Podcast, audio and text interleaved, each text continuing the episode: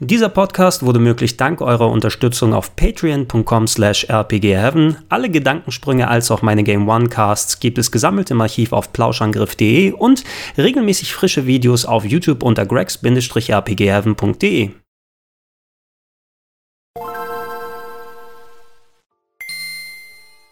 Herzlich willkommen zu Gregor testet Bloodborne, das brandneue, na gut, mittlerweile nicht mehr ganz so brandneue, aber das frischeste PS4-exklusive Game und den neuesten Eintrag aus der Souls-Serie, auch wenn da der Name Souls nicht äh, draufsteht. Ähm, wie schon erwähnt, äh, Bloodborne ist ein Game für die Leute, die es nicht kennen, äh, von From Software, den Machern von Demon Souls, Dark Souls und Dark Souls 2 und eigentlich gehört es auch zu der Serie dazu, denn äh, Bloodborne übernimmt sehr viele Gameplay-Elemente und Geschichten, die Souls ausgemacht haben. Das waren große Action-Adventures, die aber einen, ja, nicht nur Wert drauf gelegt haben, große, schöne äh, Fantasy-Welten mit sehr düsterer Stimmung zu bauen, sondern auch gameplay-technisch äh, auf schwierige Feinde, ausgefeiltes Leveldesign, ja, äh, man konnte nicht einfach durchrushen und den Knopf drücken und alle Gegner wegschnetzeln, sondern man musste sich vernünftige Taktiken überlegen, äh, man musste seine Waffen aufleveln, seinen Charakter richtig anpassen, die Gegend auswendig lernen, selbst normale Feinde konnten dich killen.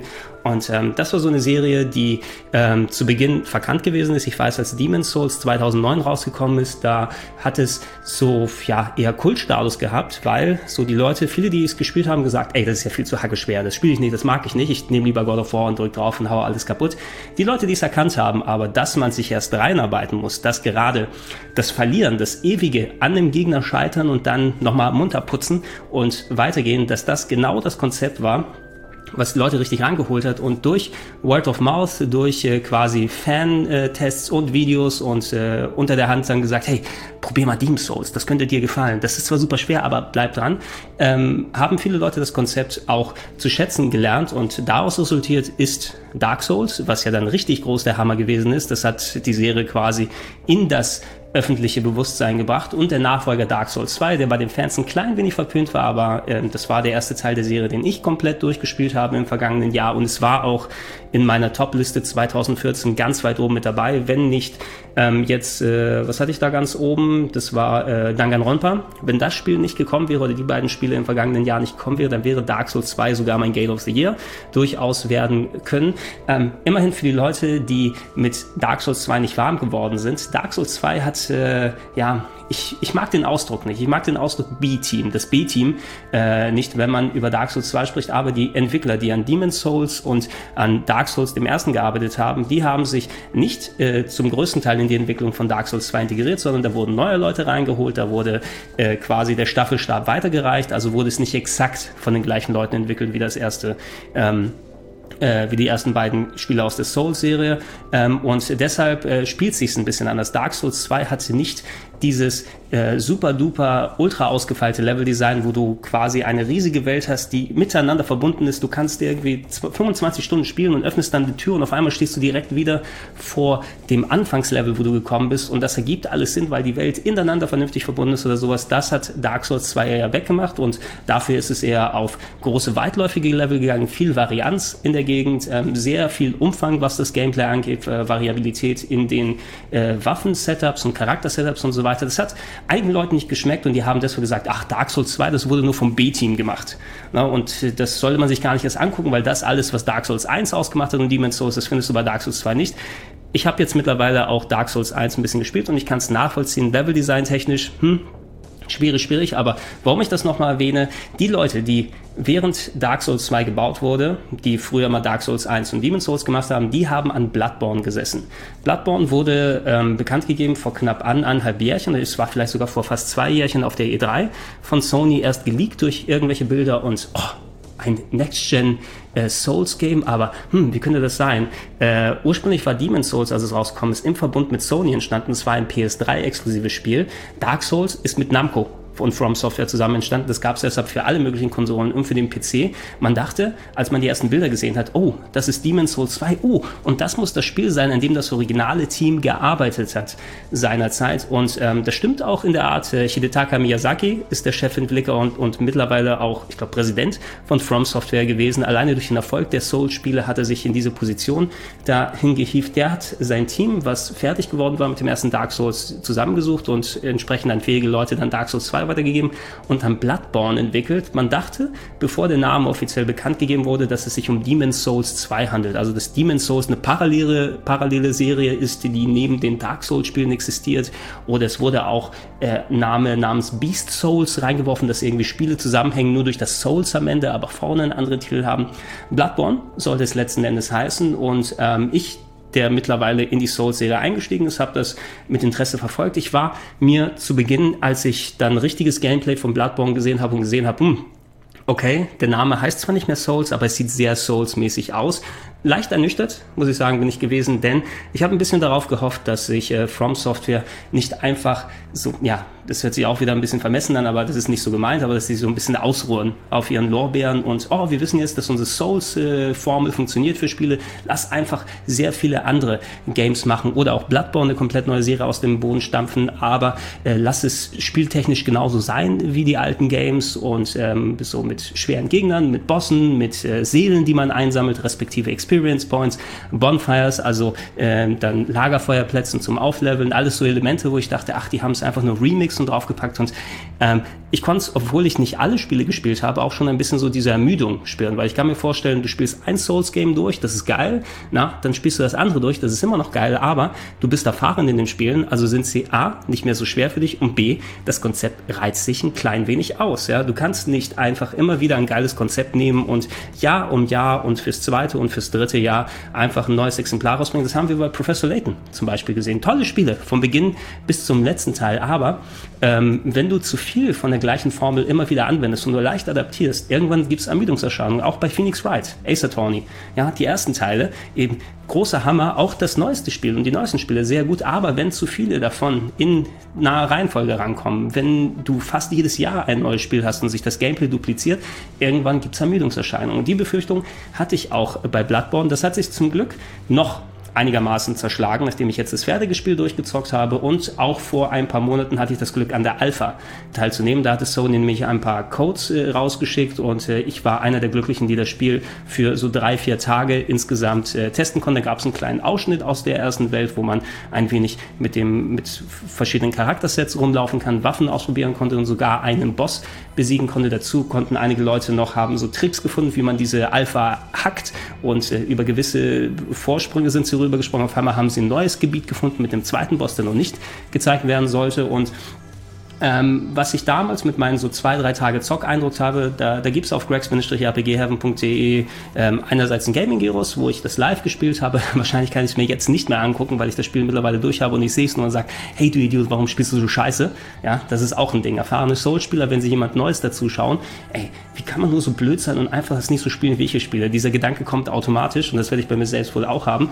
Habe aber nicht nur das Gaming-Gyros gemacht, sondern ich habe auch ein Review gemacht der Alpha, das natürlich auf den ersten paar Stunden basierte. Jetzt kann ich das durch das Review heute mal ein wenig dann auflockern und, und äh, weiter ausführen. Bloodborne selbst ähm, der Souls-Name steht nicht drin, aber wie schon gesagt, gameplay-technisch ist es äh, nah dran. Storymäßig hat man ein bisschen was anderes probiert. Die Souls-Spiele, die haben ja rein von der Geschichte her, ähm, die haben zwar Cutscenes, die haben Sprecher, die haben NPCs und Charaktere, aber die sind bewusst, äh, so ist das Konzept des Spiels ein wenig obtus. Das bedeutet, es wird nicht alles, was die Story angeht und was gerade dort passiert und wer du bist und was genau alles ist, äh, in klaren, deutlichen Worten erzählt, äh, sondern du hast Gespräche mit NPCs, die das obergreifende Mysterium kurz ansprechen oder du hast Itembeschreibungen, die du lesen kannst. Du findest irgendeinen, was weiß ich, einen abgetrennten Fuß eines alten Mannes und da steht die Itembeschreibung, dieser, dieser Stiefel gehörte zu Punkt, Punkt, Punkt und alles. Und du musst dir durch solche Sachen zusammenklauben und es entstand eine ziemlich einzigartige Atmosphäre bei den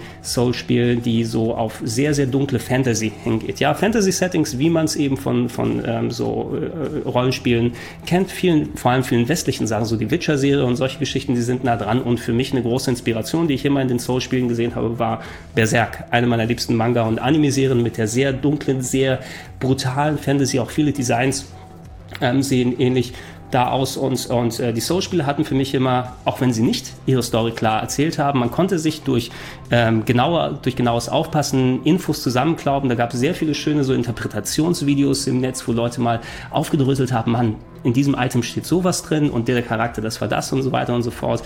Äh, und man konnte sich richtig in die Stimmung und in die Lore und in die Geschichte reinfallen, ohne dass man alles verstehen muss. Bloodborne geht ein bisschen einen anderen Weg, weil da ist man mittlerweile angekommen in der Stadt Yarnam. Yarnam ist eine ja, so eher äh, viktorianisch, Gothic-mäßige Stadt, also nicht dieser dunkle Fantasy-Touch, den man sonst bei Dark Souls hatte, sondern eher so viktorianisches Mittelalter ein wenig, wo eine Krankheit ausgebrochen ist und aus, die aus den Bewohnern dann blutrünstige Leute macht. Äh, und ähm, da ist man als Jäger unterwegs und äh, will äh, Monster schlachten. Das ist so das übergreifende Ding und man sucht, äh, da man wohl selbst auch an der Krankheit leidet, nach einer Kur oder zumindest so wurde es, äh, so beginnt das Spiel oder so wurde es ursprünglich mal angedacht letzten Endes ist es aber auch nur ein Backdrop, um da sehr viele Elemente unter anderem aus äh, H.P. Lovecraft mit reinzutun. Lovecraft natürlich, ähm, Call of Cthulhu und die ganzen Horrorromane, die so zum Wechsel zum 20. Jahrhundert entstanden sind. Cthulhu wird ja sehr viel benutzt mit den äh, Eldritch Monsters aus den Untiefen des Sees, die unaussprechliche Namen haben und Tentakel überall im Gesicht und sobald man sieht, wird man wahnsinnig und so weiter. Ähm, da habe ich auch kurz bevor ich dieses Review gemacht habe, ein sehr interessantes Analysevideo von ähm, Super Bunny Hop. Das ist ein YouTube-Kanal, der sehr tief äh, in gewisse Themen reingeht und er hat schön die Vergleiche rausgestellt, wie inspiriert äh, durch Lovecraft Horror und äh, Wahnsinn und äh, Tentakelmonster aus dem Weltraum und so weiter und so fort, wie viel Verbindungen da in Bloodborne drinstecken und die Welt verpackt mit dieser Geschichte, die auch natürlich ein bisschen unklar und obtus erzählt wird, aber das hat mich richtig in den Bann gezogen und ich fand, es war sehr cool gelungen. Das hat es differenziert von den Soul-Spielen. Ja, es war anders. Es war eben nicht eine sehr dunkle Fantasy-Welt äh, mit, mit Elfen, Prinzessinnen, na gut, Elfen nicht, aber so ähnlichen äh, Wesen und Königinnen und Königinnen und äh, Zombies und so weiter und so fort, sondern du bist in dieser viktorianischen Welt, die durchsetzt ist von Lovecraft-Referenzen, durch äh, die auch sehr absurde Story-Progression hat, äh, inklusive, ich werde jetzt hier nicht spoilen und werde nicht klar sagen, was da ist. Ich habe eines von drei verschiedenen Enden bekommen und da dachte ich auch am Ende, hm, okay, laut Internet ist das das beste Ende, was man bekommen kann.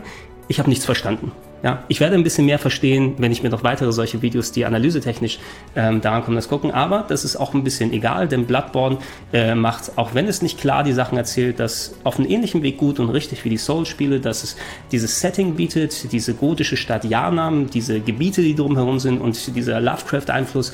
Ähm, wenn man auf, auf so Horror-Geschichten steht und so Horror-Bildsprache, ich will jetzt nicht sagen, dass das äh, Bloodborne ein gruseliges Spiel ist. Es ist natürlich auf gruselige Bildsprache basiert, es ist alles voller Blut man benutzt Blut, um sich zu heilen, man haut Monster und Blut spritzt überall.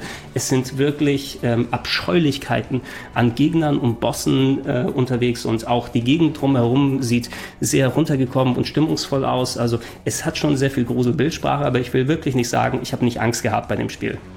Ja, es gibt bestimmt Leute, die dann vor dem Fernseher sitzen und dann sagen, oh Gott, da kommt der Boss, was passiert? Aber so ging es mir nicht unbedingt. Ähm, aber ich weiß es sehr zu schätzen, wenn die Atmosphäre da ist und die stimmt bei Bloodborne auf jeden Fall. Ähm, was Bloodborne anders macht bei der Story, macht es umso ähnlicher ähm, bei dem Gameplay, aber bringt er genug neue Elemente rein gegenüber Souls, dass es sich wieder ein bisschen frischer anfühlt und äh, dass es in meinen Augen äh, aktuell, ja, es wird schwierig für mich zu den alten Souls-Sachen wieder zurückzukehren, weil Bloodborne so viele Änderungen und Verbesserungen reingebracht hat. Ich habe wirklich, ich habe wirklich Probleme gehabt, zum Beispiel Dark Souls 2, Scholar of the First Sin, das Update zu Dark Souls 2, was kürzlich nach Bloodborne erschienen ist, wieder zu spielen, weil, oh Gott, mein Charakter steuert sich so langsam, Moment, ich muss blocken, wie viel hat das nochmal funktioniert? Oh, jetzt bin ich tot. Na, bei Bloodborne gehe ich einfach hin, okay, zack, zack, kau, okay, ausweichen, blocken, kontern, die, die, die. Das funktioniert ähm, wesentlich schneller und dynamischer, denn ähm, wenn ich mal einen groben Vergleich anstellen möchte, ähm, Bloodborne ist zu äh, den Soul-Spielen. Das gleiche, was, naja, fast das gleiche, was Mass Effect 2 zu Mass Effect 1 gewesen ist.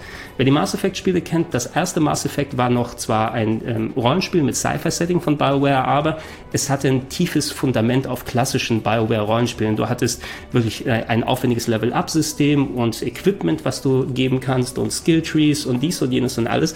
Was Mass Effect 2 gemacht hat, war, das alles zu vereinfachen und zu verdampfen und sich eher auf den storytechnischen Rollenspielaspekt zu beziehen. Also du hattest zum Beispiel ein sehr vereinfachtes, äh, vereinfachtes Level-Up-System. Du konntest so gut wie nicht mehr Equipment dir aussuchen, so klassische Rollenspieldinger, die zusammengedampft wurden. Dafür wurde sehr viel mehr ähm, Aufmerksamkeit in das äh, Schusssystem, in das äh, Ballersystem Third-Person-Action gesteckt, äh, so dass manche auch Mass Effect 2 ein bisschen verschrien haben als, das ist ja jetzt nur ein Action-Game und kein Rollenspiel, aber nein, ne, es waren nur klassische Rollenspielelemente ein bisschen runter reduziert und dafür hast du das Rollenspiel mehr auf die Charaktere, die Interaktion zwischen den Figuren, die Story da warst du wirklich in der Rolle drin und hast diese Rolle übernommen. Du hast nur nicht so viel mit Equipment und Charakterwerten hingeworfen.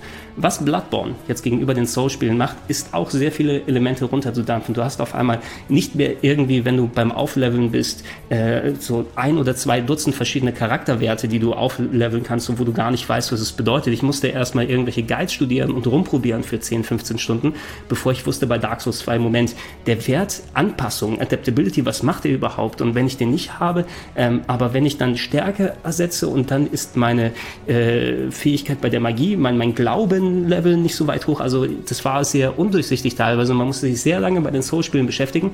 Bei Bloodborne hast du stattdessen sechs Charakterwerte, die du aufwerten kannst und du kannst relativ schneller sehen, ah, okay, das ist für meine Energie, das sind die beiden Werte, mit denen ich verschiedene Waffen tragen kann. Dieser Skill, ähm, Blutfärbung, ist dafür da, wie gut ich mit äh, dann äh, Kugeln schießen kann und so weiter. Also es ist wesentlich runtergedampft, dass man sich eher darauf konzentrieren kann. Auch die Varianz in den Waffen ist auf den ersten Blick geringer geworden. Bei Dark Souls 2 speziell hattest du eine Unmenge an Waffen und, und Schilden und so weiter, die du equippen kannst. Das gibt es jetzt nicht mehr. Es gibt so ein, zwar immer noch relativ viele Waffen, die man aber auch nach und nach über Spielers freispielen muss. Ähm, aber das Gefühl ist eben, dass du eher dich konzentrieren kannst auf bestimmte Waffen, äh, Waffen die du rausziehst und äh, dich auch mit weniger Waffensets gut durchs Spiel schlagen kannst. Ich habe beispielsweise fast das komplette Spiel mit meiner Anfangswaffe verbracht, weil ich die konsequent weiterentwickelt habe, den Saw Cleaver. Das ist so eine Art, ja, äh, wie so eine Sense, aber da ist noch so ein Rasiermesser dann oben drauf und die neue Sache bei Dark Souls, äh, bei Dark Souls sei schon, bei Bloodborne ist es eben anders als bei Dark Souls. Du kannst die Waffe, die du hast, verändern. Du kannst auf die L1-Taste drücken und du hast entweder so den kurzen Modus, wo du dann schnelle Attacken hast. Du kannst einen Knopf drücken und auf einmal wird äh, eine Lang-Variante aus der Waffe draus. Manchmal sogar, dass man sie mit beiden Händen hält. Das geht für jede Waffe, die man hat. Ob es dieser Saw Cleaver ist, der hatte, ob man ähm, Äxte verwendet, ob man Peitschen oder sowas benutzt, ob egal welche Waffe kommt, hat eine Taste, dass man sie verändern kann und die verändert dann den Combo, die Geschwindigkeit des Kombos, die Reichweite der Waffe, ähm, die Auflademoves äh, werden neu. Man kann Kombos sogar mit kurzer und mit langer Waffe ähm, kombinieren, sodass man selbst mit einem äh, einer, einer Equipmentladung mit einer Waffe sozusagen dann viel Gelegenheit hat, sehr viel Varianz reinzutun. Und ich habe mich angepasst. Ja, ich habe vorher den normalen Combo immer benutzt, immer so kurz, hau, hau, hau, hau, aber gesehen, oh, da sind Gegner, da sind jetzt viele um mich drum herum. Ich mache sie mal lang, die Waffe. Okay, das dauert jetzt ein bisschen länger, das heißt, ich muss ein bisschen besser ausweichen und so funktioniert es. Und ich fand das durchaus angenehm, dass ich mich nicht mit acht Milliarden Waffen beschäftigen muss und ich habe lieber die Waffen kennengelernt, die, die ich hatte. Und das gefiel mir ganz gut. Worauf ich mich sehr stark umgewöhnen musste, war die Tatsache, dass man eben keine Schilde mehr hat und dass man nicht dieses klassische, man geht auf den Gegner hin, macht den Lockon, hält den Schild hoch und äh, guckt erstmal nach, okay, der haut da drauf, ich muss ausweichen, ich kann den von hinten hauen und so weiter, aber ich habe noch Gelegenheit, ihn wirklich erstmal zu blocken mit den Angriffen. Es gibt kein Schild. Es gibt ein Schild in Bloodborne, der ist aber als Gag drin. Man hat stattdessen eine Pistole in der anderen Hand und die Pistole ist dafür da, die ist nicht äh, besonders durchschlagskräftig. Also die meisten Waffen, die man findet, Handwaffen, ähm, die nehmen Quecksilberkugeln, die man auch zusätzlich sammeln kann, aber die sind nicht so durchschlagskräftig, dass du sagst, oh, ich stelle mich weit hin und dann puff, puff, puff, schieße ich alle tot, sondern die sind dafür da, dass man kontert was man früher bei äh, Dark Souls mit dem Schild gemacht hat. Da hatte man die Möglichkeit so Parry und Repost, glaube ich, wurde es genannt. Wenn der Gegner zuhaut, hat man im richtigen Moment äh, bei Dark Souls, wenn man wusste, okay, man kann sein Schild so als Block hervorheben, hat es den Gegner umgeworfen, wenn man das richtig gemacht hat. Und dann hat man die Gelegenheit gehabt, mit dem Repost äh, quasi mit, mit einer Waffenbewegung so einen One-Hit-Kill zu machen. Na, das ist schwierig gewesen. Ich habe es kaum benutzt bei Dark Souls, weil man pro Gegner und pro Waffe immer unterschiedliches Timing hatte. Jetzt, dadurch, dass es ein bisschen runtergedampft ist, habe ich zum Beispiel auch gesehen, ah, okay, ich werde mich mal mit dieser Gegnerklasse auseinandersetzen. Ich stelle mich davor und ich weiß, okay, der fängt seine Animation an und kurz bevor er da ist, auf mich drauf zu hauen, dann muss ich einmal mit der Waffe ihm ins Gesicht schießen. Zieht kaum Energie ab, aber auf einmal, oh, er staggert, er fällt ein bisschen nach hinten um und jetzt habe ich die Gelegenheit, einen One-Hit-Kill zu machen. Und ähm, das ist das, was das Spiel forciert. Ja? Das, äh, die, die Spielweise, wie viele die Souls-Spiele vorher gespielt haben, ohne wirklich diese übervorsichtige Schild-Variante nach vorne zu machen, sondern eher auf die Offensive und auf Kontermoves zu gehen.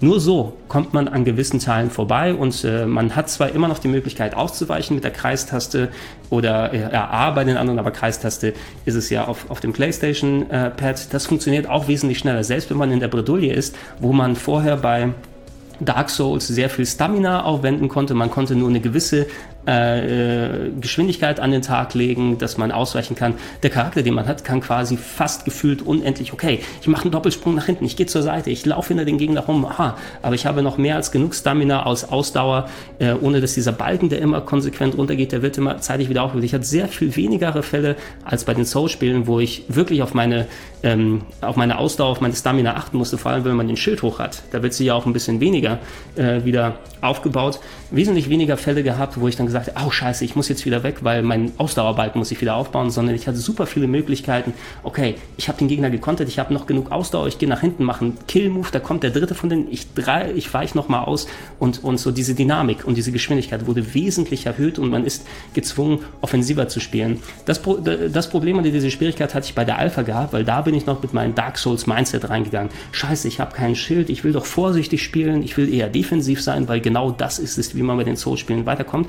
Du musst offensiv bei Bloodborne umgehen, weil du eben die Möglichkeit hast, viele Konter zu machen, viel auszuweichen, selbst wenn du getroffen wirst. Man hat so ein gewisses Maß an Zeit, ähm, seine Energie wieder zurückzuholen, weil, wenn man einmal getroffen wurde, ist die Energie nicht sofort weg, sondern man hat eben, je nachdem, was man equipped hat, so ein paar Sekunden noch ein Fenster, wo man, wenn man erfolgreiche Attacken dann landet, ähm, dann wird seine Energie wieder zum gewissen Teil ausgefüllt. Also kann man auch durchaus mit sehr, ja, fast schon so äh, kamikaze-mäßigen Angriffen losgehen. Ich weiß, ich werde fünfmal getroffen, aber ich treffe den zehnmal äh, wenn ich das schaffe. Das heißt, meine Energie wird wieder zurückgeholt. Ich habe wesentlich aggressiver und offensiver gespielt bei Bloodborne als bei den Souls-Spielen, was ich deswegen, obwohl das Gameplay offensichtlich von außen betrachtet ähnlich ist, fand ich, das war ein richtiger und wichtiger Schritt, Bloodborne zu differenzieren und eher weniger eben diesen Rollenspielaspekt, wie der Sprung eben von Mass Effect 1 zu Mass Effect 2 gewesen ist, zu beleuchten. Hier wurde der Rollenspielaspekt ein wenig runtergedampft. Es gibt immer noch hier die Auflevel-Sachen und ähm, ich habe gar nicht über die Seelen oder die Blutechos gesprochen, spreche ich gleich nochmal kurz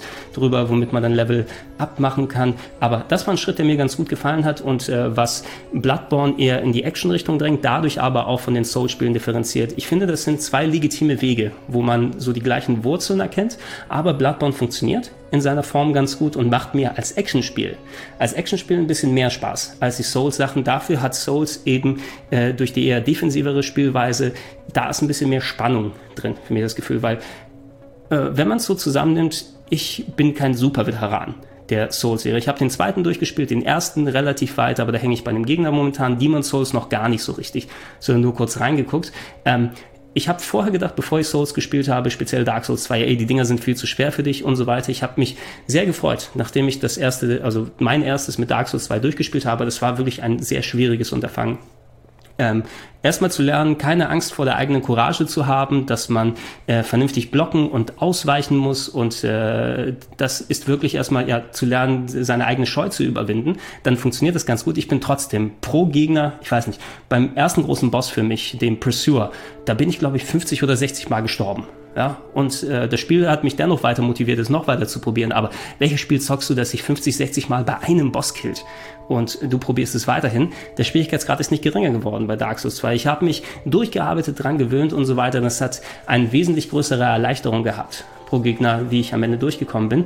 Bei Bloodborne war es eben so, natürlich bin ich jetzt ein bisschen erfahrener, was das Gameplay angeht, aber ich finde auch insgesamt, wenn man vernünftig das Spiel spielt und äh, darauf achtet, dass man seine verdienten Experience und Seelen und Blutechos und wie das alles heißt, vernünftig ausgibt und vernünftig auflevelt und die richtigen Waffen äh, dann auch selbst auflevelt.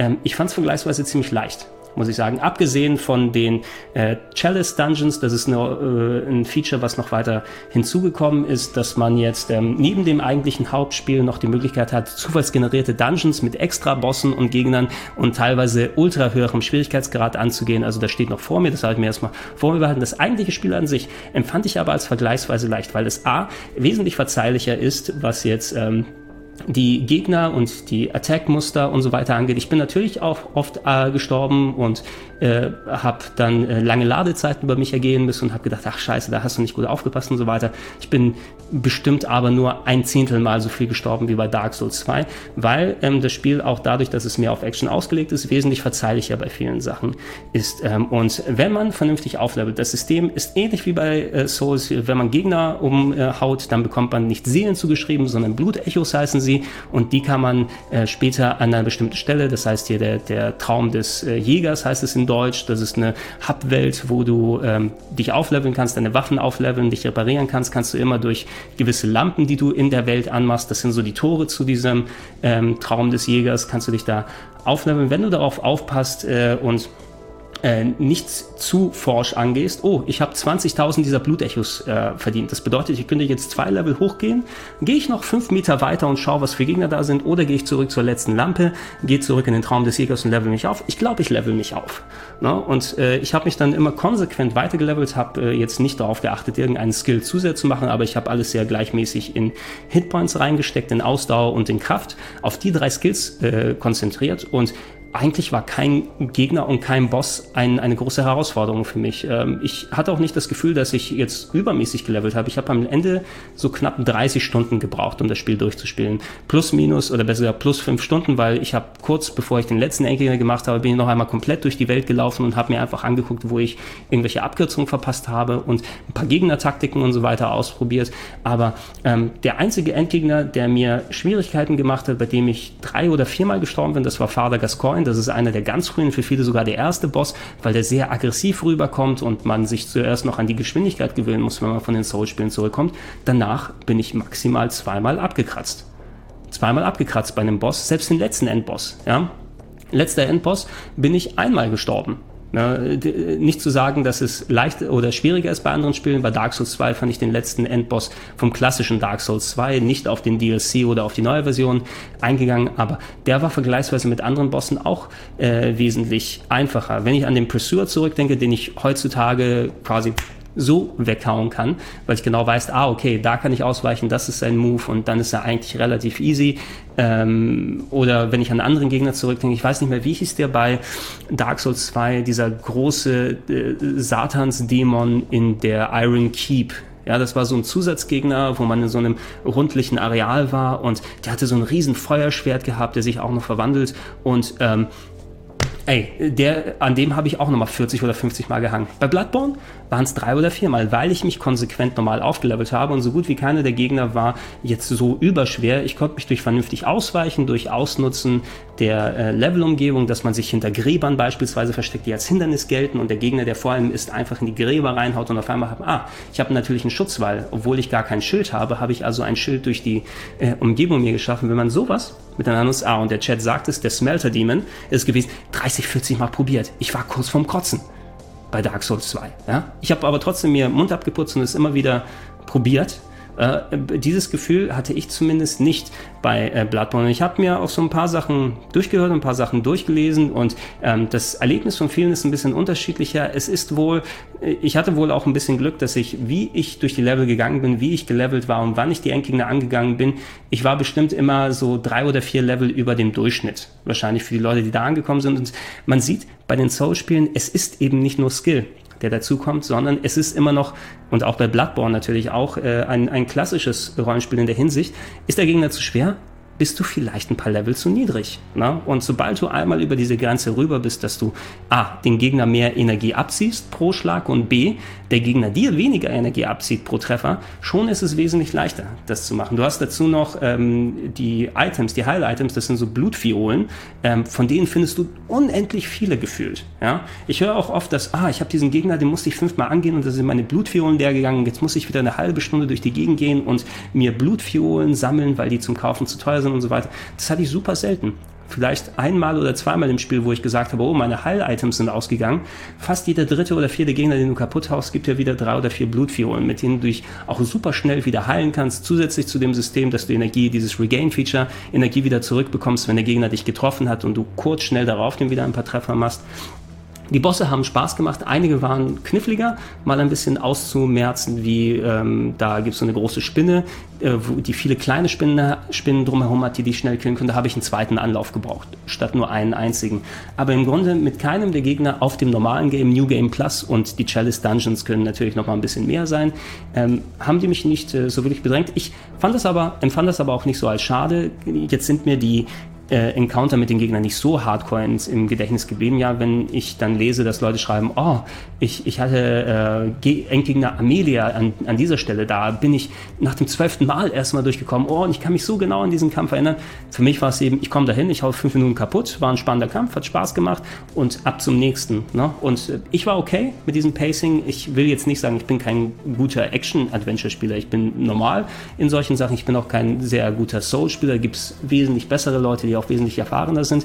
Aber durch das sehr verzeihliche ähm, Kampfsystem, durch das Level-Up-System, das selbst wenn man es nicht missbraucht, einen gut und kräftig hinterlässt, wenn man mit den Waffen umgehen kann, die man hat. Ich habe zwei Waffen hauptsächlich benutzt, meinen Saw Cleaver von Anfang an und für ähm, Stärke und weitere Reichweite eine meiner neuen Lieblingswaffen, den Kirchenhammer, der Kirkhammer, der quasi ein Grabstein ist, den man auf seinem Rücken trägt und trägt und ähm, die, der Griff ist ein Schwert, mit dem man so hauen kann schnell und wenn man sagt, hier, packe ich ran, auf einmal habe ich einen Grabstein auf dem Schwert drauf und kann hauen. Diese beiden Waffen habe ich hauptsächlich genutzt und eigentlich kein Gegner hat mir beim normalen Game wirklich Probleme gemacht. Ich habe es begrüßt, ich kann aber auch verstehen, wenn es einige Souls-Veteranen als zu leicht empfinden. Ja, wenn sie vielleicht durchgerusht sind oder nicht die entsprechende Vorsicht an den Tag gelegt haben bei Gegnern. Also ich habe es ich hab später genossen, wenn Gegner, an denen ich ganz vorsichtig mich erstmal rangeschlichen habe, diese komischen Schlangen im Wald, die einen beißen und vergiften können. Beim ersten Mal, als ich dort war, oh Gott, ah, die verstecken sich hier überall und ich muss sie kaputt hauen. Habe ich gemacht, ja. Ich komme zehn Stunden später wieder an die Stelle und da hat es umso mehr Spaß gemacht. Guck mal, eine Schlange. Puh. Ah, guck mal, noch eine. Puh. Einfach so drauf. Ne? Weil man es kann und weil es Spaß macht. Und äh, das, das Actiongefühl, das kommt dann richtig gut rüber bei, bei Bloodborne. Und das haben sie meines Erachtens eigentlich ganz cool gemacht. Ein sehr cooles Feature und äh, wir sprechen jetzt noch knapp so fünf bis zehn Minuten, da haben wir alle Sachen durch. Ich hoffe, das ist dann auch ein adäquates Bloodborne-Review geworden. Äh, eins meiner Lieblingsfeatures ist äh, das Level-Design, weil das sich verglichen mit Dark Souls 2 eher an Dark Souls 1 orientiert. Dark Souls 2 hatte, wie ich schon eingangs erwähnt habe, eher so variable Level, die aber nicht wirklich miteinander verbunden waren. Du gehst zu einem Level, Level und da teilt es sich an zwei äh, Enden auf und du kannst in den Abschnitt und dann nochmal in andere Abschnitte, also quasi so Äste-mäßig, ähm, während Dark Souls 1 wirklich wie so ein großes, eine große Welt sich angefühlt hat, die ineinander sich dreht und teilweise Eingänge von dem anderen Part so genau ranpassen, dass man wieder in den ersten Teil des ersten Levels rumkommt. Also es fühlte sich an wie eine durchgehende lebende Welt und das war cool. Bei Dark Souls 1 ist es genauso cool bei Bloodborne und für mich ist es mit eins der Spiele mit dem besten Level-Design, die ich gesehen habe, weil wie die Welt zusammenhängt, wie die Level verbaut sind, die Gegner hingepackt sind, wo ich nach 15 Stunden, ich gehe eine Leiter hoch, bin in einem tiefen Wald und auf einmal sich, holy fuck, ich bin exakt an der Stelle, wo ich das Spiel angefangen habe. Und wenn ich es genau bedenke, Moment, ich bin da runter, es kann sogar durchaus sein. Ne? Die haben sich super Gedanken gemacht, wie die Welt miteinander zusammenhängt. Es gibt immer noch so ein paar Abzweigungen, wo du mal an ein entferntes Dorf hingehst oder es gibt einen Level, der erst äh, über ein gewisses Gefährt erreicht wird, der nicht miteinander mit der normalen Welt verknüpft ist. Aber das haben sie cool gemacht und die Varianz ist auch schön. Vielleicht ein bisschen weniger als bei Dark Souls 2, was die variablen Gebiete angeht. Aber dafür hast du eben diesen Gothic-Style, der sich durch die Diana sieht fantastisch aus. Der Detailgrad, das ist Hammer. Ne? Ich habe selten so wirklich schön und detailliert aufgebaute Sachen gesehen. Der Himmel, der äh, wirklich eher so, so äh, dauerhaften Sonnenuntergang und wenn später in der Story weitere Sachen passieren, wo, wie der Look und Feel des Spieles ist, mit den Monster-Designs, mit dem Level-Design, was dazu kommt, das ist wirklich super, super, super gut. Ich habe Kritik gehört an der Grafik, ein wenig von, von Bloodborne und ich kann es nicht so ganz nachvollziehen. Ähm, Bloodborne läuft nur mit 30 Frames, finde ich okay jetzt. Also es könnte auch gerne mit 60 laufen, aber bei dem Detailgrad habe ich es ehrlich gesagt nicht erwartet. Du hast ein bisschen Pop-In, bedeutet, wenn du schnell durch die Level läufst, siehst du manchmal, dass sich äh, an der Seite so Grafikelemente, Grabsteine, Gegner so ein bisschen reinploppen ins Bild und das zerstört natürlich ein klein wenig die Kohärenz ähm, und es soll angeblich, also es gibt die wahrscheinlich auch, aber mir sind sie nicht wirklich negativ aufgefallen, wenn du die Grafik drehst, so ein bisschen Stotterer hier und da, weil die Entwickler ein gewisses Programmfeature nicht beachtet haben. Das wird gerne hochgekocht.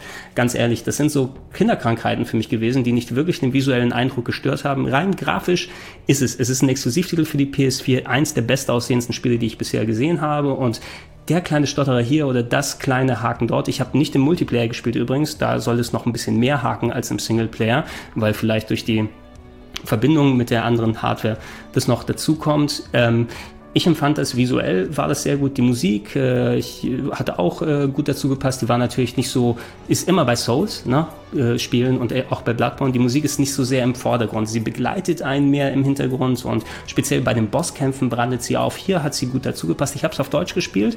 Die englische Synchro hatte ich jetzt in der Alpha mir angeguckt. Das ist natürlich alles super. Kann man nichts dagegen sagen. Die deutsche ist passabel. Da gibt es einige Stimmen, die könnten bestimmt ein bisschen besser sein, aber es hat mich nicht so gestört, dass ich gesagt habe, oh, es zerstört die Atmosphäre. Also man kann es durchaus auch auf Deutsch spielen, wenn man will. Muss sich eben dran gewöhnen, dass ich kenne die Item-Beschreibung und die Charaktere jetzt alle auf Deutsch. Für mich ist es eine Blutfiole und keine Bloodvial zum Beispiel, ja. Und Blutechos und nicht Blood Echoes. Ne, deshalb äh, muss man sich darauf vielleicht einigen, wenn man mit anderen Leuten über das Spiel spricht, dass man äh, sich auf die Sprache einigt äh, oder mit der Sprache spielt, mit der man auch später über die Leute quatschen will oder vielleicht ein bisschen aneinander vorbeiredet. Deutsch kann man auf jeden Fall machen und ähm, da kann man nichts dagegen sagen.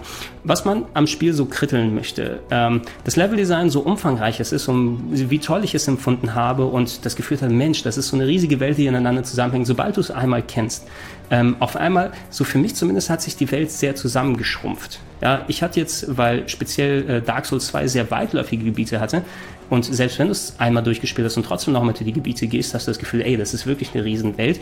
Bloodborne wirkt ein bisschen klein gefühlt. Ne? Und das soll jetzt nicht heißen, ah, das ist so mini und du, du, du läufst gefühlt äh, in zehn Minuten von einem Ende zum anderen Ende der Welt und so weiter. Aber diese große Variante, sobald man einmal die ganzen Wege geöffnet hat und die Abkürzungen freigemacht hat und weiß, ah, diese Tür führt dorthin und äh, wie kommt man da herum, auf einmal fühlten sich die Level ein bisschen kleiner und ich hätte mir gerne ein bisschen mehr Umfang gewünscht, zumindest. Ne? Also wenn es noch ein bisschen mehr Abzweigungen da gegeben hätte und so weiter und so fort. Ich war am Ende nach knapp 30 Stunden eben an sich durch. Das ist verglichen äh, mit Dark Souls 2, wo ich über das Doppelte gebraucht habe, um normal durchzukommen. Natürlich ein bisschen weniger, aber ich muss auch sagen, Dark Souls 2 war mir ein bisschen zu lang. Das hätte auch durchaus 10 oder 15 Stunden kürzer sein können, ein paar Gebiete ein bisschen zusammengedampft.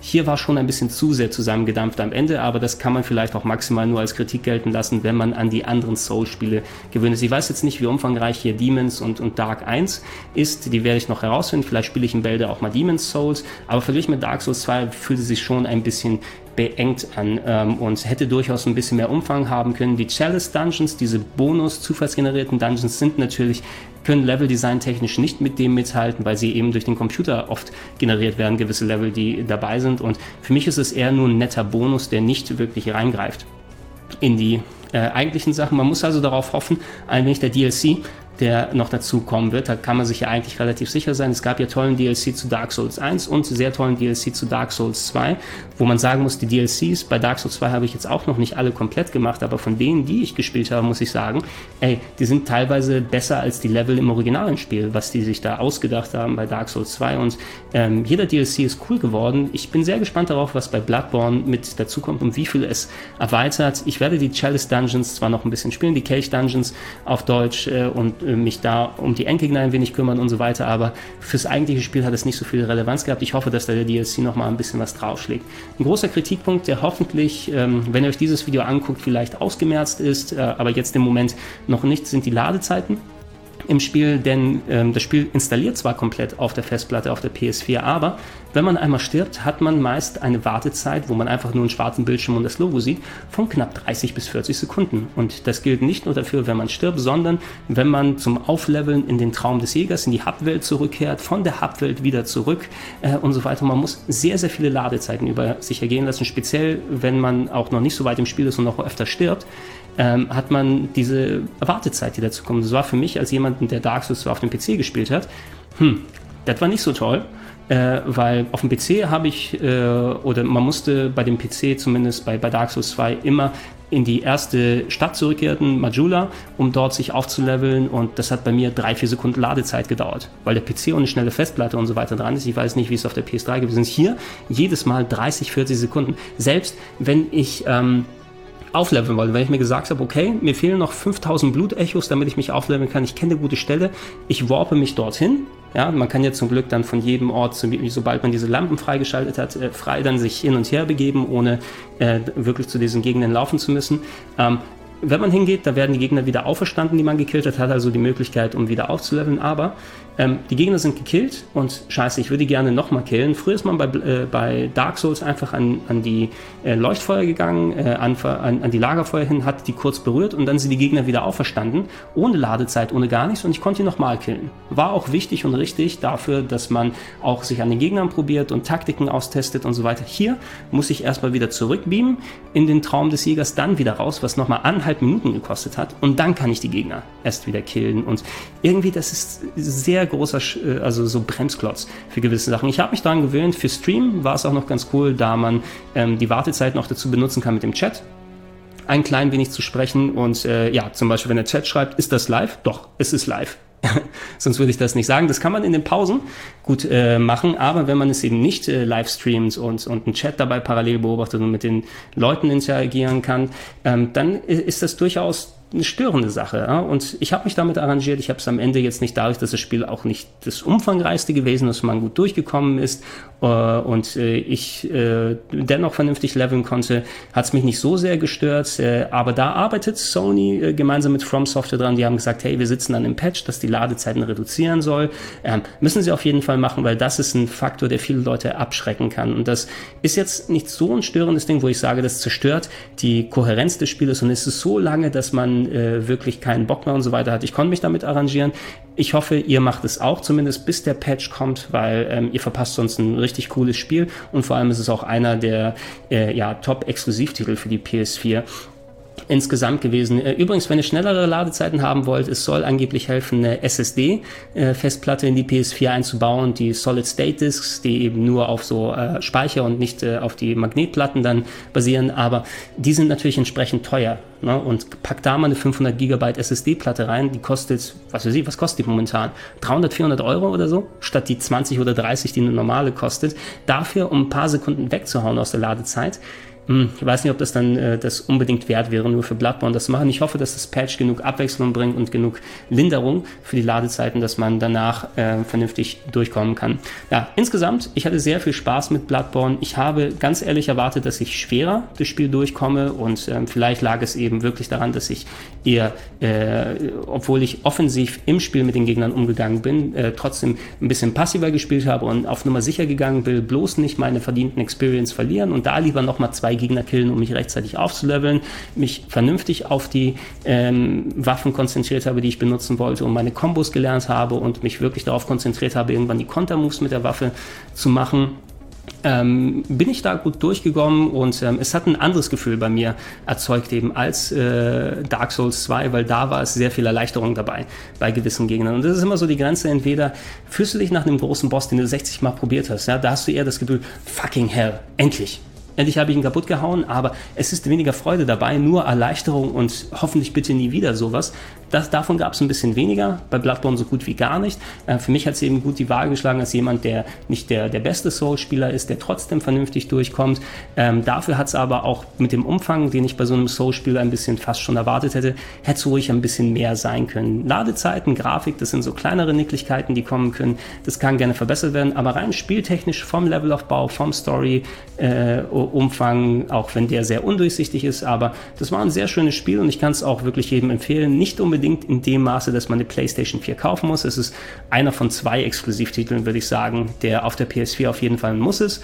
Wenn man eine hat, ähm, Bloodborne und The Last of Us, wenn man keine PS3 hat natürlich, aber als Next Gen mit 60 Frames Last of Us, das sind die beiden Dinge, die auf jeden Fall sich auf einer PS4 lohnen, gezockt zu werden. Ich hoffe, auf den DLC, dass äh, er auf jeden Fall noch ein bisschen mehr an Level und Erweiterung reinbringt. Und ähm, wir werden eh in den kommenden Monaten sehen, wenn die Leute mal sich wirklich so durch Bloodborne gekämpft haben und die Eindrücke sich so gefestigt haben, wie werden die Speedruns aussehen, was wird ähm, From Software und äh, Sony noch an Patches dazu bringen, die im Level-Design Sachen vielleicht verändern, die anders Zeug modifizieren. Ich könnte mir vorstellen, dass es nicht so den gleichen Effekt hat wie beispielsweise die Souls-Spiele. Heute noch wird Demons und Dark Souls und auch Dark Souls 2 werden für Speedruns verwendet und Leute entdecken heute noch bestimmte Sachen, weil die so eine große Spieltiefe haben.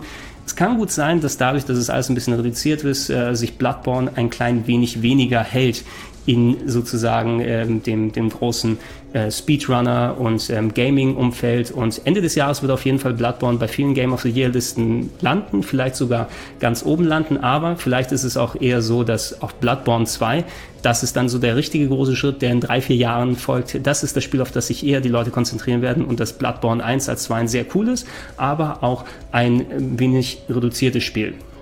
Dann übrig bleibt. Okay, Tja, da haben wir mal ein Gregor Tested live gemacht und ähm, ich bedanke, ich bedanke mich bei euch allen, dass ihr hier live zugeschaut habt. Ihr seht, na, bei den Dingern, ich mache die normalerweise wirklich so. Ich setze mich hin, fange an zu labern und ich habe mir vorher ein, zwei Sachen im Kopf zurechtgelegt. Ich hoffe, ihr seid alle mehr als genug äh, informiert und ähm, habt viel dafür rausgezogen. Ihr könnt gerne, wenn ihr euch das auf YouTube anschaut, in den ähm, Comments euch ein bisschen austauschen und äh, vielen Dank an alle, die so fleißig in den Chat hier gerade geschrieben haben. Ich werde mich im Nachhinein auch mit auseinandersetzen damit.